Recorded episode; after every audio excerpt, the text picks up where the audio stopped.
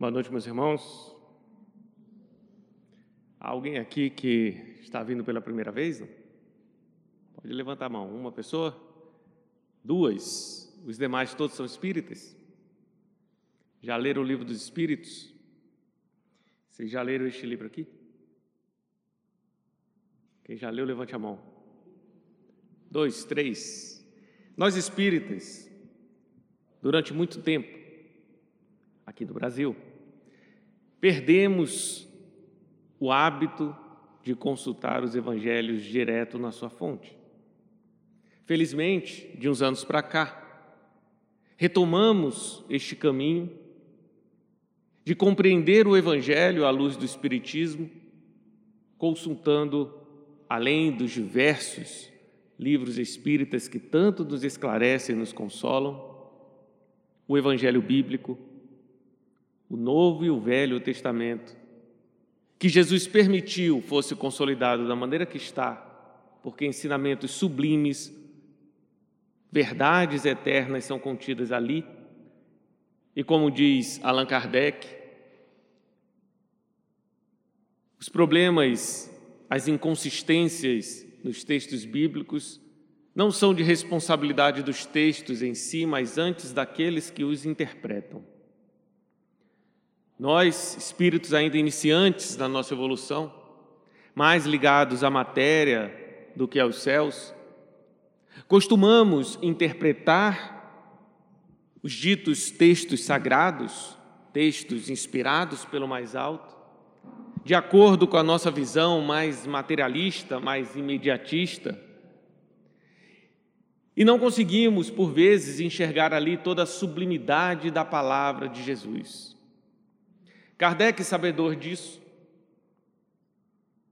consolidou em suas obras básicas um livro que chamou de Evangelho segundo o Espiritismo, que nada mais é que a junção de alguns versículos bíblicos, onde ele expõe a interpretação de espíritos luminosos, para nos ensinar como olharmos a Bíblia como interpretarmos os textos bíblicos, saindo da nossa tendência materialista, enxergando naqueles textos não acontecimentos fáticos, históricos, evitando os labirintos mentais, tentando compreender os radicais das palavras de línguas mortas, os tempos, os templos, a cultura e cabeça judaica antiga, mas antes, tentando da letra sorver o espírito e ver ali as mensagens sublimes das verdades divinas, imorredouras, indeléveis, perfeitas e eternas. A doutrina espírita, como terceira revelação, o consolador prometido pelo Cristo, vem, como o próprio Jesus disse, lembrar-nos de tudo o que ele falou e nos dizer o que ele não poderia ter dito naquela época. E se ele veio nos lembrar de tudo o que ele disse, é porque muita coisa sabia Jesus. Nós iríamos esquecer, nós iríamos alterar a interpretação, enxergando-os pelas vias materiais e não mais pelas vias espirituais tal qual os primeiros cristãos enxergavam. Costumo dizer que o Espiritismo é bíblico e a Bíblia é espírita. Fere os ouvidos de alguns que acreditam ser os únicos detentores da interpretação correta dos textos evangélicos, atrelados cada um à sua teologia. O Espiritismo não prega teologias, e sim o raciocínio, a lógica, a profundidade do conhecimento, a comparação em diversos cenários, juntando filosofia, ciência e religião para o bom entendimento do espírito encarnado e desencarnado, a fim de compreender qual o seu papel no universo e tomar definitivamente as rédeas da sua própria evolução. Uma das bases da revelação espírita que nada inventou, apenas revelou-nos a verdade do universo, tal como Cristo fez, é a reencarnação. Reencarnação é instrumento da divindade para a colaboração com a evolução do espírito. Diz-nos os próprios evangelhos, do Velho ao Novo Testamento, que Deus quer que todos sejam salvos. Certa vez estava conversando com dois ou três amigos de outra crença cristã e me perguntava, Bruno, por que que você é reencarnacionista? Vemos que você não é dado a crer nem seguir quaisquer ideias antes de um aprofundamento lógico, antes de dar ao tempo o esforço necessário para revelar os excessos daquilo que realmente existe. E eu fiz duas perguntas a estes meus amigos. A primeira delas, vocês acreditam em um Deus todo-poderoso? A resposta é evidente, claro que acreditamos, somos cristãos. Este Deus todo-poderoso, único, eterno, possui a vontade suprema, e eles mais uma vez afirmaram: claro, a vontade de Deus é soberana, é a vontade do Todo-Poderoso. Algum de nós, qualquer que seja, pode em qualquer situação superar a vontade divina? Não, Bruno, não pode. Se eu quiser alguma coisa e Deus quiser outra, qual vontade prevalece? Qual que vocês acham? De Deus. Em qualquer circunstância, se a minha vontade for contrária à vontade de Deus, qual será feita? A do Criador. Na Bíblia, vocês acreditam na Bíblia? Sim, acreditamos, seguimos a palavra de Deus. Lá diz que Deus quer que quantos de nós sejam salvos? Todos. Deus quer que algum de nós seja condenado? Não, nenhum. Quer que todos sejam salvos, todos. Independentemente da pessoa, sim, Deus não faz distinção de pessoas, está lá na palavra de Jesus. Então, meu irmão, se a vontade de Deus é que todos sejam salvos e a vontade dele é soberana, logo todos serão salvos. Eles, surpresos com o raciocínio, argumentaram, mas Bruno, e o livre-arbítrio? Meu irmão, se pelo meu livre-arbítrio eu quiser uma coisa e Deus quiser outra, quem é que ganha? Deus. Se eu não quiser ser salvo, e Deus quer que eu seja salvo, quem é que ganha?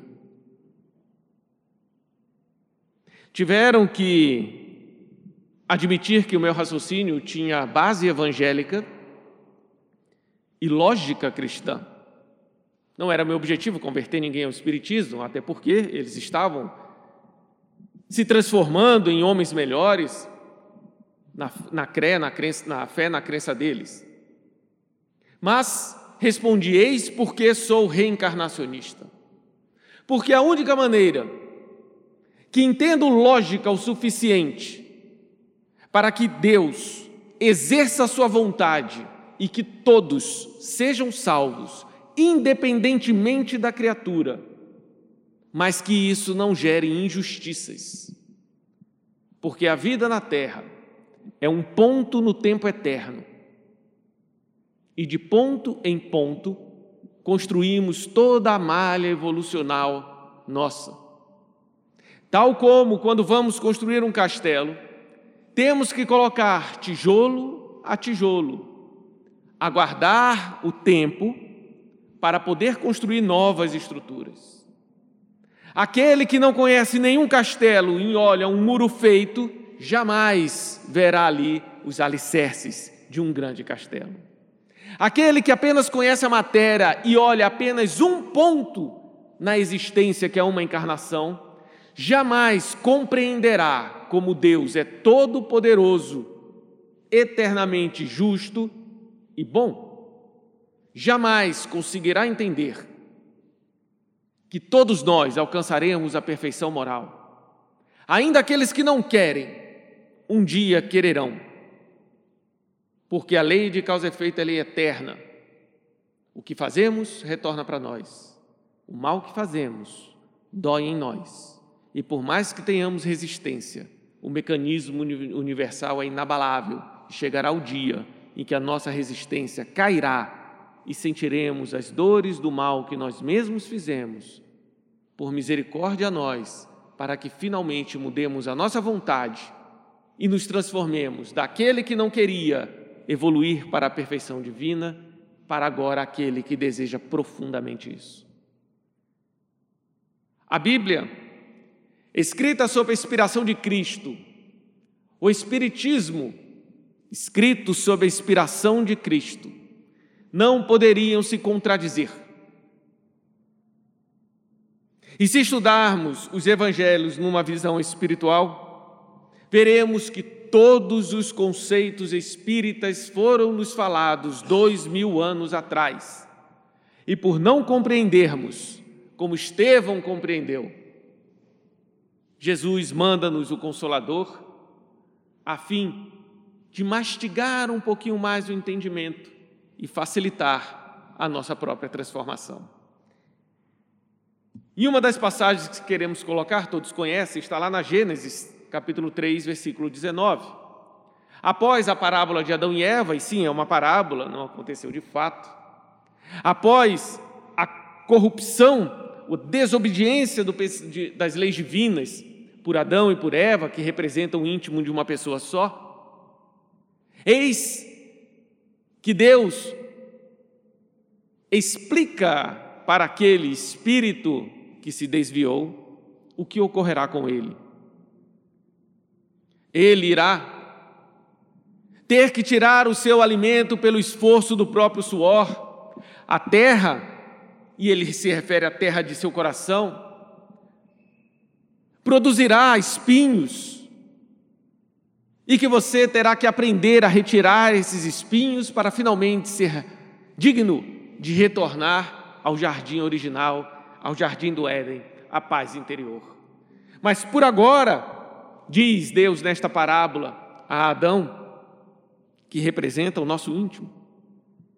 Você deve se esforçar, você deve aprender a retirar os espinhos do solo, da terra do seu coração.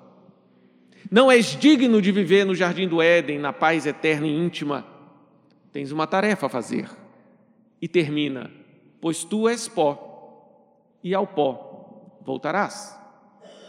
Ora, se olharmos essa parábola ao pé da letra, não faz sentido Deus dizer a Adão que ele é pó, visto que ele tinha tirado Adão do solo e não do pó, e apenas tornou-se alma vivente pelo sopro divino em suas narinas. O que o Velho Testamento quer nos dizer aqui é que após desobedecermos Deus, como fez Adão e Eva, características íntimas nossas. Teremos que ter o esforço para recuperarmos a nossa paz íntima, voltarmos a viver no jardim do Éden.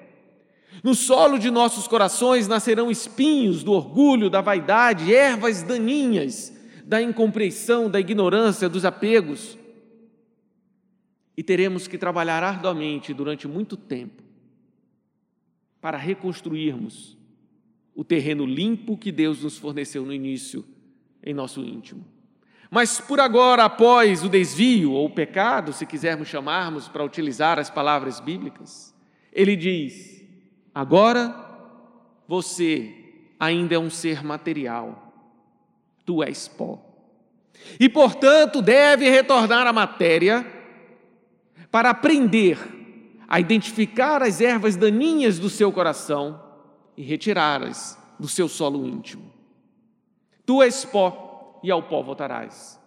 Enquanto estivermos ligados aos interesses da matéria, enquanto crermos que a felicidade está no contexto material, seja ele qual for, enquanto acreditarmos que a nossa infelicidade é decorrente da situação que vivemos, ao invés de entendermos que ela é decorrente da forma que absorvemos essa situação, enquanto colocarmos a nossa vida pautada em elementos fora de nós, enquanto acreditarmos que somos corpos e vivermos para o corpo, nós seremos pó. E então, deveremos retornar ao pó quantas vezes forem necessárias a ligação à matéria, até que aprendamos a utilizar a matéria para progresso espiritual, ao invés de nos permitirmos nos aprisionarmos nela. Ainda no Antigo Testamento, no livro de Jeremias, vemos a seguinte frase: Antes que te formasse no ventre te conheci, falando a Jeremias, e antes que saísses da madre te santifiquei, as nações te dei por profeta. Ora, meus irmãos, se o espírito é criado no momento em que o corpo é formado, de acordo com algumas crenças, como Jeremias foi conhecido antes do ventre da mãe. Apenas é possível, se entendermos o que a doutrina espírita nos fala, que nós pré-existimos ao nosso organismo físico. Somos espíritos multimilenares não fomos criados na concepção deste corpo orgânico. E assim, muitos nos conheceram antes que este corpo habitasse o ventre de nossa mãe. Muitos conviveram conosco fora da carne, em outras carnes, durante milênios. Conhecemos e convivemos com incontáveis espíritos e assim, a frase dita a Jeremias passa a fazer sentido. Antes que te formasse no ventre, te conheci.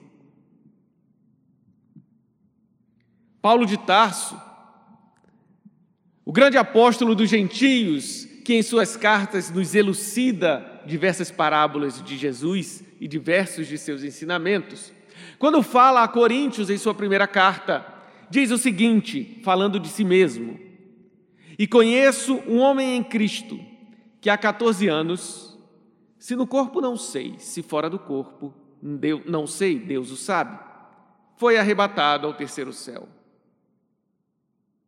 Não está claro aí em que Paulo diz que ele saiu do próprio corpo para alcançar esferas superiores e depois retornou a ele? Se fôssemos espírito e corpo uma coisa só, como que Paulo de Tarso teria escrito aos Coríntios: Eu saí do meu próprio corpo e fui a esferas elevadas, onde ouvi coisas inenarráveis que não cabe ao homem saber. E depois ele retorna ao corpo e continua sua missão encarnado. Apenas é possível a veracidade desta fala se admitirmos que nós somos espíritos e independemos de nosso corpo para existir. Porque se dependêssemos do corpo para existir, uma vez fora dele, morreríamos, deixaríamos de existir. Paulo, sabedor disso, escreve aos Coríntios e salientamos, ele não explica isso, porque era verdade patente e aceita entre os antigos o processo da reencarnação. Eles não duvidavam da reencarnação. Os primeiros cristãos não duvidavam da reencarnação. A tinha como verdade absoluta e cristã. Apenas depois da cisma diário, nos primeiros séculos, depois da negação pela Igreja Romana antes do estabelecimento formal da Igreja Católica, da negação das pregações de Orígenes, e que pregava a preexistência do Espírito, portanto, a pós-existência do Espírito também ao corpo físico. Apenas depois da igreja excomungar Ário, discípulo de Orígenes, estabeleceu-se pelas mãos humanas um decreto assinado por homens, onde ilusoriamente vaidosamente os homens quiseram retirar das leis divinas a reencarnação, a fim de adaptar o cristianismo ao paganismo romano. No Evangelho de João, capítulo 3, temos a seguinte passagem de nosso Senhor Jesus. Jesus respondeu e disse-lhe: Na verdade, na verdade te digo que aquele que não nascer de novo não pode ver o reino dos céus. Disse-lhe Nicodemos: Como pode um homem nascer sendo velho? Pode porventura tornar a entrar no ventre de sua mãe e nascer? Vemos o pensamento materialista de Nicodemos. Jesus diz: é preciso nascer de novo. E ele fala: Como, Senhor, vou nascer de novo da barriga de minha mãe? E Jesus explica: Na verdade, na verdade te digo, aquele que não nascer da água e do espírito não pode entrar no reino de Deus. O que é nascido da carne é carne, e o que é nascido do espírito é espírito. Nicodemos ainda faz mais uma pergunta e Jesus complementa: És mestre Israel e desconhece essas coisas? Como a dizer, você, doutor da lei, estudioso das Escrituras, desconhece o básico da lei divina? Que nós somos eternos, nós não teremos fim, porque uma vez criado pelas mãos perfeitas de Deus, jamais seremos descriados, porque Deus não erra, e se nos criou com o objetivo de colaborar com a sua criação, todos nós alcançaremos este objetivo um dia. Todos nós serviremos a Deus um dia, porque a vontade de Deus é soberana e Ele é perfeito. Mas aqui vemos Jesus dizendo: Não, Nicodemos, não estou falando do nascer do mesmo corpo, estou falando de você que espírito é e não corpo. Deves nascer da água, sim, e do espírito. A água, naquele instante, representava a unidade material que aquela ciência, muito atrás da nossa, identificava. Um dos elementos básicos da natureza que formava todos os outros: a água. Poucas décadas atrás, achávamos que o elemento material era o átomo, o elemento indivisível da matéria. Felizmente, avançamos sempre no conhecimento científico e hoje já não afirmamos qual o elemento primordial da matéria, depois que descobrimos partículas subatômicas e falamos em antimatéria. Mas a época antiga, nos tempos de Jesus, a água era o elemento material e não raro referenciava-se matéria utilizando água. Tanto é que Jesus retruca Nicodemos: o que é nascido da carne é carne e do espírito é espírito, referenciando a frase anterior, quando ele diz que é necessário nascermos da água, carne e do espírito. Jesus nada mais está nos dizendo que, meu irmão, eu não estou falando do corpo porque você não é corpo. É necessário, sim, que você renasça na matéria, na carne, não neste corpo, mas na matéria. Mas também é fundamental que você renasça em espírito que você renasça moralmente, que você renasça para Deus, para o seu dever com a criação. Mais uma vez, Jesus não explica o processo reencarnatório, por um motivo muito simples. Isto era verdade patente e aceita nos tempos antigos, entre cristãos, entre judeus e em outros diversos povos no mundo, como os orientais que desde sempre creem em reencarnação. O Espiritismo não trouxe nenhuma novidade, esquematizou-a, eis o grande trabalho do professor Kardec, e colocou-a em forma de doutrina de uma maneira tão lógica que até hoje não descobriu-se uma forma de contrariar toda a lógica espírita.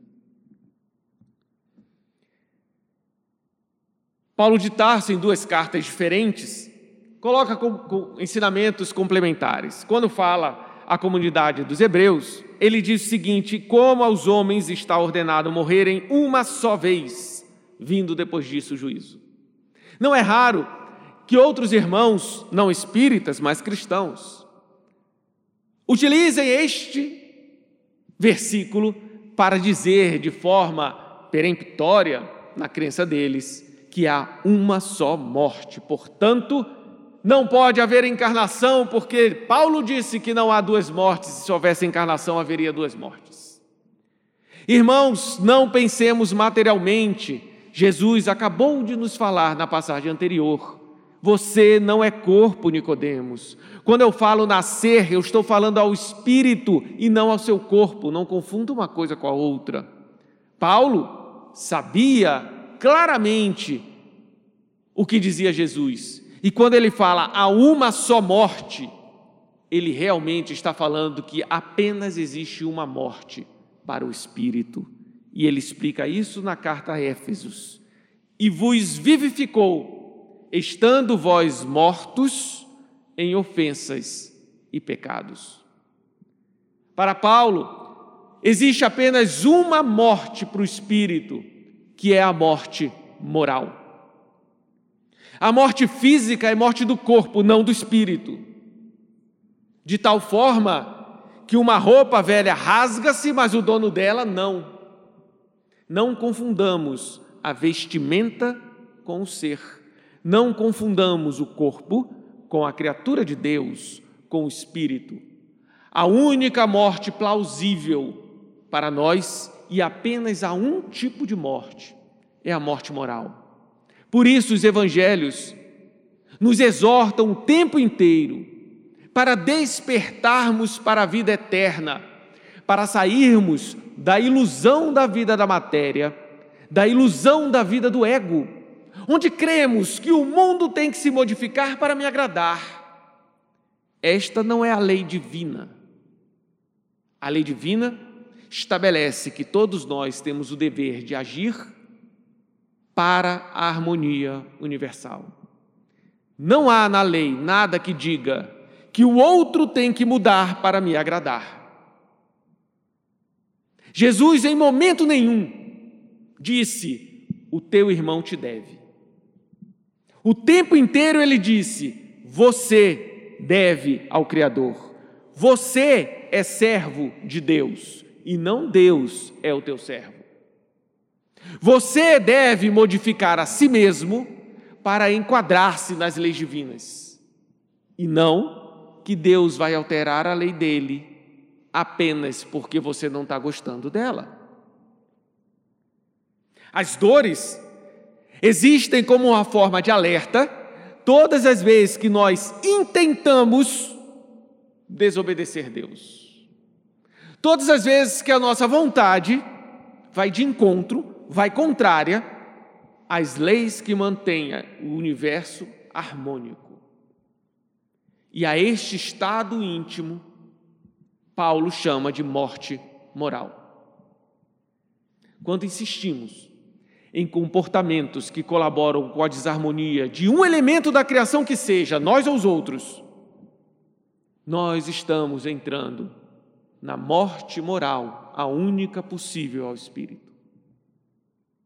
A boa notícia é que Jesus nos vivifica, estando nós mortos em ofensas e pecados, mortos em nossas paixões inferiores, mortos em nossos apegos materiais, mortos para a vida real, vivendo uma vida ilusória que nós mesmos criamos para nós.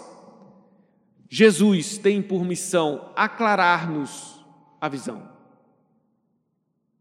E Jesus alcançará o seu objetivo fará com que nós despertemos da ilusão de um mundo egoísta, da ilusão que o contexto material tem o poder de nos fazer feliz ou infeliz.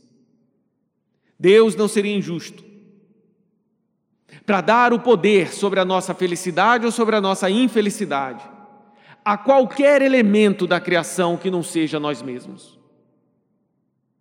Portanto, quando Jesus diz para que nosso olho seja são, pois assim todo o nosso íntimo estará saudável. E que se o nosso olho for trevas, todo o nosso corpo estará em trevas. Está nos dizendo, meus irmãos, não é o contexto que você vive que te traz felicidade ou infelicidade real. É a forma com que você enxerga a situação que você vive que te faz feliz ou infeliz. Jesus sofreu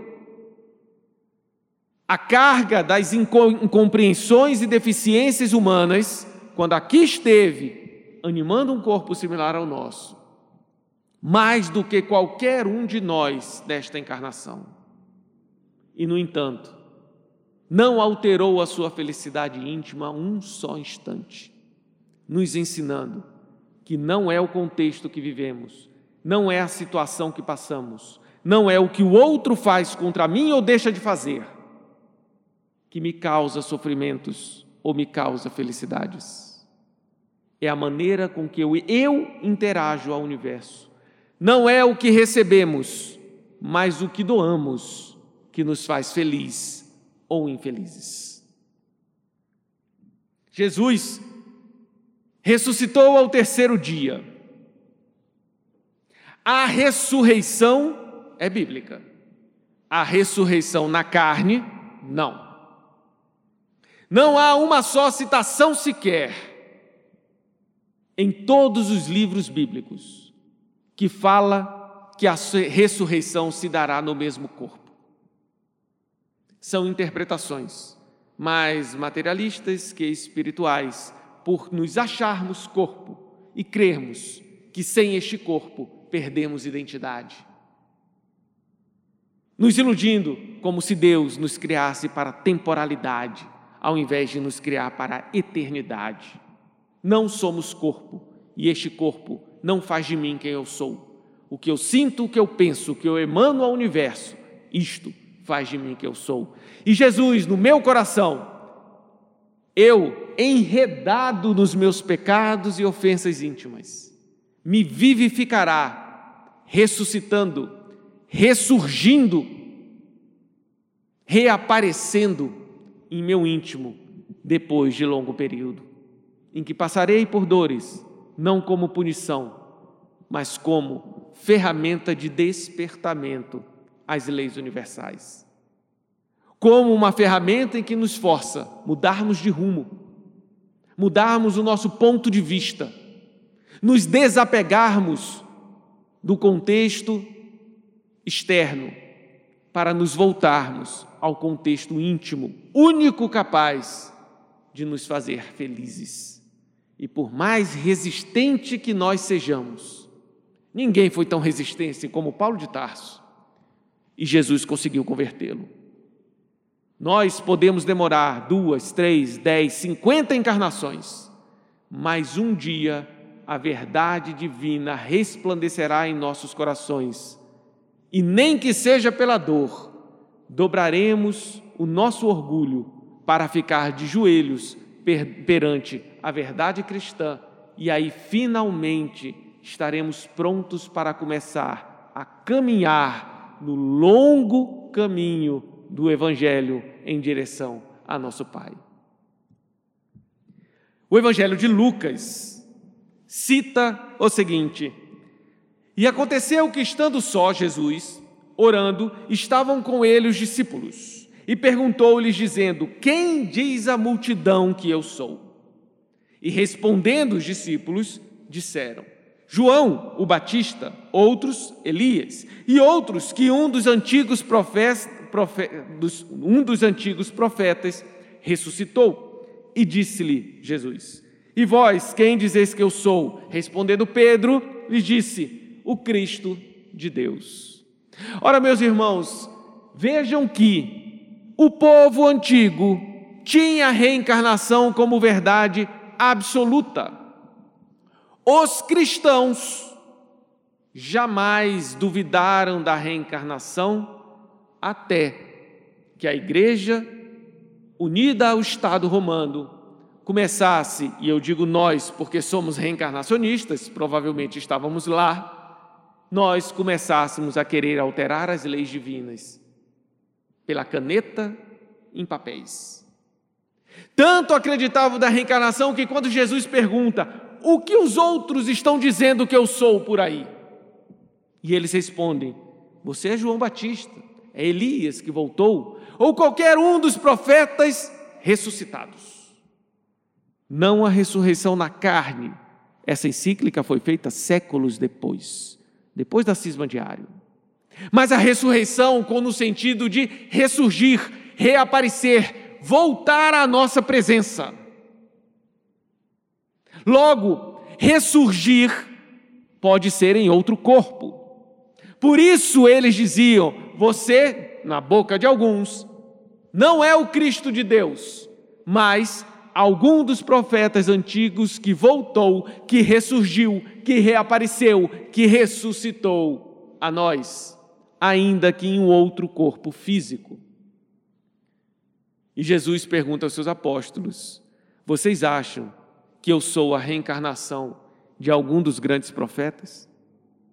Pedro, na sua lucidez, diz a Jesus: Não, Senhor. Você está muito acima de qualquer ser humano que já viveu neste planeta. Você é o Cristo de Deus. Não pode ser reencarnação de nenhum de nós. Está muito acima da humanidade. Eis o significado dessa passagem. Ainda no Evangelho de Lucas, o tetrarca Herodes ouviu todas as coisas que por ele foram feitas, por Jesus, e estava na dúvida, porque diziam alguns que João ressuscitara dentre os mortos, e outros que Elias tinha aparecido, outros que um profeta dos antigos havia ressuscitado, ressuscitado, aparecido, reaparecido, presente novamente, e não a ressurreição na carne, meus irmãos.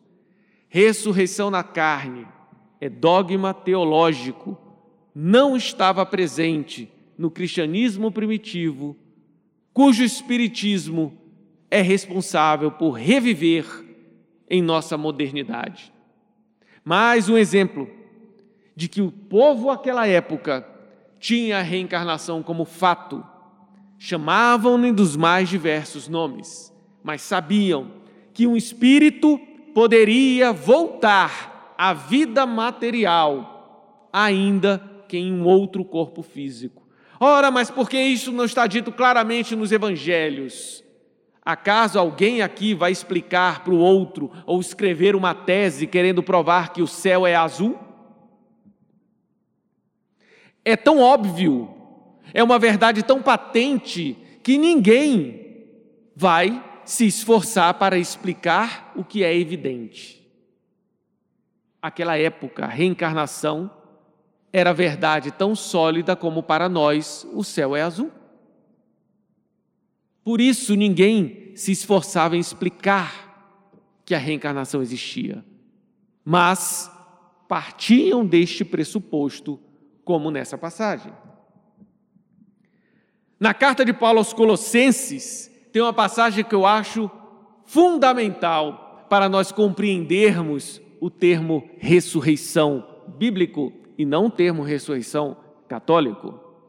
Paulo de Tarso diz aos colossenses que estavam encarnados: E portanto, se já ressuscitastes em Cristo, buscai as coisas que são de cima, onde Cristo está sentado à destra de Deus. Ora, Paulo de Tarso estava falando ao encarnado: meu irmão, você já ressuscitou? Então sirva a Deus.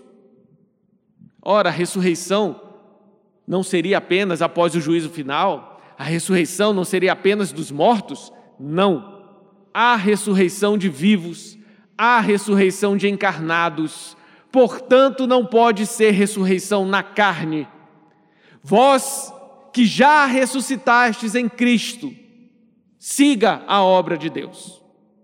Você que já foi transformado no seu íntimo pela verdade eterna, que desapegou-se das ilusões da matéria, que não coloca mais o seu destino, o seu objetivo de vida, o seu propósito existencial em nada temporário e sim nos tesouros do céu eterno, você tem condições de servir a Deus. Enquanto você não faz isso, tu és pó e ao pó deve retornar. Paulo não falaria a pessoas encarnadas você já ressuscitou, meu irmão?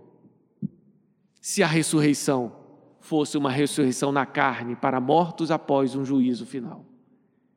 A ressurreição na carne para mortos e o juízo final como um único momento de decisão para todos é mera interpretação humana, não está contido nos evangelhos nem nas Escrituras antigas. Cabe-nos, como espíritas, compreendermos que o Espiritismo não nos traz nada de novo, revela-nos verdades que estavam aqui contidas e que nós, por interpretarmos materialmente textos espirituais, não conseguíamos ver. Estevão, o grande mártir do espiritismo, do cristianismo, perseguido por Saulo de Tarso, Paulo antes de sua conversão, diz-nos o livro Paulo Estevão que ele foi condenado ao apedrejamento por Saulo, então romano, com muito poder na sociedade da sua época, reconhecido pelo seu conhecimento da lei mosaica e auto-intitulado defensor das leis divinas. Saulo, com todo este poder, não conseguia compreender como Estevão, um cidadão humilde, sem nome, sem posses, renegado socialmente, sofrendo as injustiças daquela sociedade de dois mil anos atrás, muito mais graves que as nossas. Permanecia com um olhar em paz, falava com uma convicção de quem vive o que se fala e sendo apedrejado, olhava para Saulo com um equilíbrio, uma paz íntimas, que Saulo, no alto do seu poder, se sentia incomodado. E vinha à sua cabeça: que Cristo é esse que tanto me persegue e que dá tanta paz a este ser que nada vale, e eu, que tudo tenho e sou fiel a Moisés, não encontro. Ao final do apedrejamento, que teria por fim o desencarne de Estevão, com o corpo moribundo, Estevão é levado a uma sala particular, onde Saulo de Tarso iria certificar-se da morte daquele que ele considerava que era contra Deus, por ser contra as convicções de Saulo, as interpretações pessoais de Saulo. Abigail, sua esposa, acompanha-o, sua noiva. E ao chegar na sala, Abigail fica estarrecida, porque descobre que Estevão era o seu antigo irmão que desaparecera há muitos anos. Judeu, fiel a Moisés, agora era um propagador cristão. Abigail coloca a cabeça ensanguentada de seu amado irmão no colo aos prantos, conversa com ele, e nas suas últimas palavras, Estevão abençoa a relação de Abigail e Saulo de Tarso. Saulo permanecia petrificado ao fundo da sala, sem conseguir concatenar os pensamentos. Abigail então volta a ser Estevão e fala: Mas meu irmão, ele foi o responsável pelo teu apedrejamento. E ele, meu noivo, persegue Cristo em todos os lugares. Estevão então olha para Abigail, com a sua paz característica, e fala para ela: Minha irmã querida, se este homem tem tanto vigor seguindo Moisés, imagina o que ele não será capaz de fazer quando conhecer Jesus. Uma verdadeira profecia de Estevão, que pós-desencarne cuidou pessoalmente da missão de Paulo de Tarso e foi um dos responsáveis para que Saulo se convertesse ao cristianismo ao ouvir a voz do próprio Cristo na estrada de Damasco. Saulo cega-se por três dias e três noites. É liberto de sua cegueira por um servo fiel de Jesus.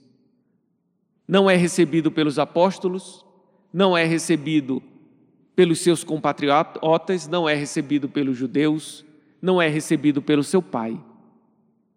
Isola-se no deserto. Sete anos depois, começa a pregar, ganha maturidade, aprende como tocar os corações das pessoas. E então inicia a sublime missão de reaver-se do erro cometido, quando da ignorância, para que agora convertesse mais cristãos do que aquele que ele perseguira.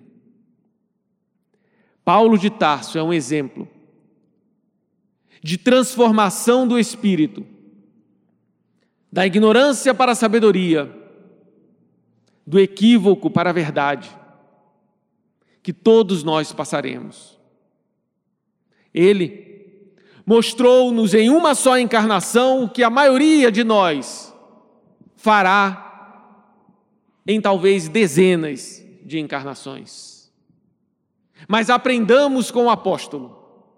Em momento nenhum, ainda nos momentos de dúvida, ele orava a Deus, rogando a sabedoria para enxergar as situações pelo prisma divino e não pelo prisma egoísta e não pelo prisma humano.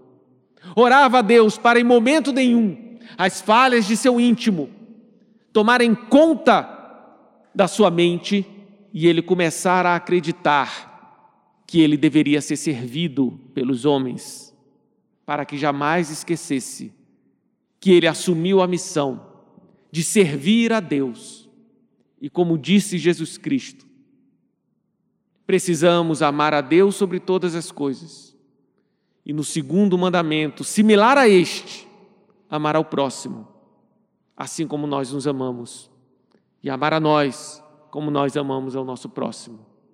Porque é impossível amarmos a Deus sem amarmos seus filhos. É impossível amarmos a causa sem amarmos seus efeitos. Não se pode odiar os efeitos e amar o que lhes fornece.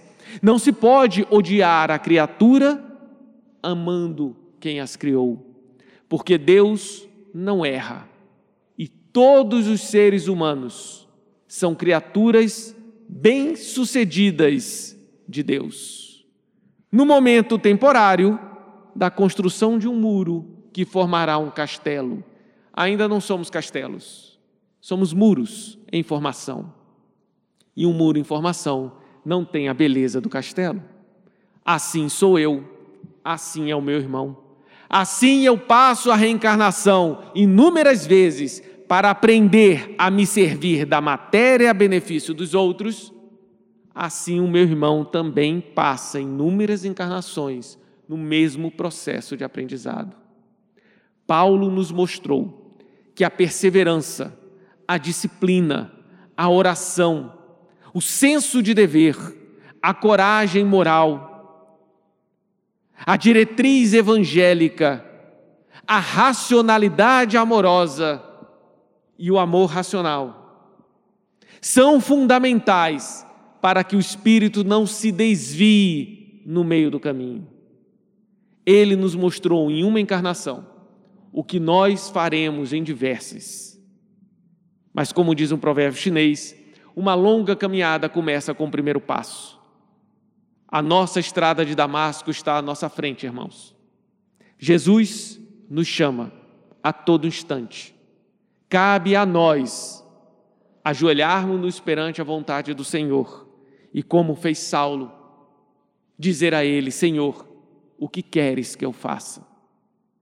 E não querer mudar a vontade de Jesus apenas porque ela me trará sacrifícios, apenas porque ela me forçará a abrir mão de desejos e vontades por um dever maior de servir a Deus, de aprender a ser feliz, de aprender que o contexto em que eu vivo não me causa infelicidades mas o contexto que eu construo dentro de mim, este sim, me causa infelicidades. E se ele me causa sofrimentos, ele também é o único responsável por me dar as chaves para eu abrir as portas da felicidade eterna. Depende de nós. Jesus coordena as nossas reencarnações, esperando para que cada um de nós, de uma vez por todas, assuma a divina missão de servir a Deus, servindo aos seus irmãos, servindo a toda a criação universal. Que Deus nos abençoe.